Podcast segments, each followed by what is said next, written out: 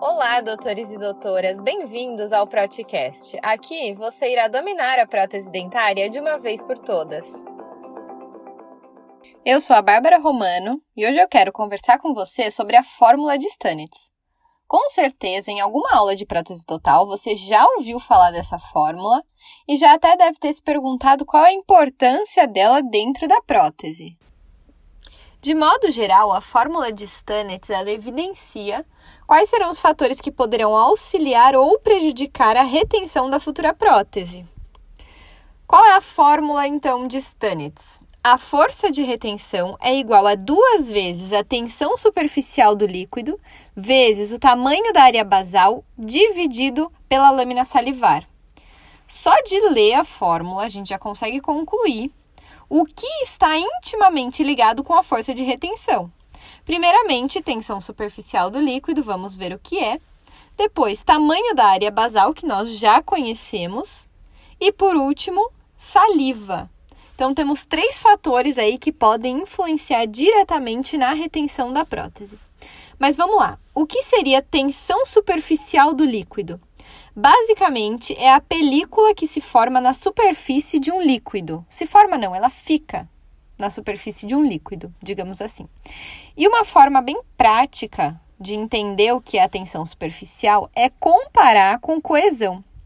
A coesão nada mais é do que a força física que atrai moléculas iguais.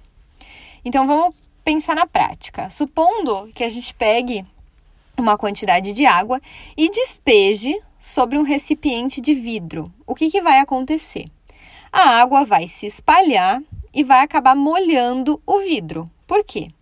Porque a tensão superficial, neste caso, foi maior do que a, co a coesão. E se a gente pensar nessa mesma situação, porém agora utilizando mercúrio ao invés da água, o que vai acontecer? O mercúrio ele não vai se espalhar pelo recipiente do vidro, ele vai continuar ali naquela gota que a gente colocou. Por quê? Porque a coesão dele foi maior do que a tensão superficial. Então, essa é uma forma bem prática da gente entender o que seria a tensão superficial do líquido. Voltando agora para a fórmula de Stanitz, no artigo do professor John Stanitz, ele cita que ele não utilizou na fórmula a tensão superficial propriamente dita. Ele disse que esse número ele seria irrelevante por ser pequeno demais e ele acabou por utilizar a diferença de pressão entre a saliva e o ar. Numa visão bem prática, então, para que uma prótese total se mantenha estável em boca, uma força precisa segurá-la lá. Fato. E para que ela se desloque, uma força, outra força, no mínimo igual àquela primeira força que mantém a prótese no local, precisa agir. Ou seja, essas forças, elas são iguais, porém em sentidos opostos. Então eu posso dizer que o módulo das forças de retenção e deslocamento é igual. E é justamente essa força que o professor Stanitz quis calcular na fórmula. Quero relembrar com vocês, então, o mecanismo de retenção de uma prótese total. Eu já falei anteriormente que a saliva ela tem a coesão menor do que a tensão superficial. E esse fato vai permitir que ela se espalhe por toda a base da prótese total. Através da ação de capilaridade, essa saliva ela vai preencher aquele pequeno espaço que existe entre a prótese e a mucosa e isso vai impedir que lá nesse pequeno espaço entre ar. E isso é o que nós chamamos de vedamento periférico, que é primordial para a retenção da prótese total. Qualquer força que haja rompendo o vedamento periférico e permitindo a entrada de ar entre a prótese e a mucosa vai causar deslocamento. Voltando à fórmula, então, o que, que a gente pode concluir com ela? A força de retenção ela é proporcional à diferença de pressão entre ar e saliva e proporcional também ao tamanho da área basal, pois são os nossos dois numeradores na fórmula. Ou seja, quanto maior for a diferença de pressão entre ar e saliva, consequentemente maior será a minha força de retenção. E o mesmo acontece com o tamanho da área basal. Quanto maior a área basal, maior será a minha força de retenção. No meu consultório, na consulta em que eu entrego a prótese total ao paciente, eu entrego também algumas recomendações. Entre elas, eu recomendo que o paciente tenha muito cuidado com atividades físicas na água.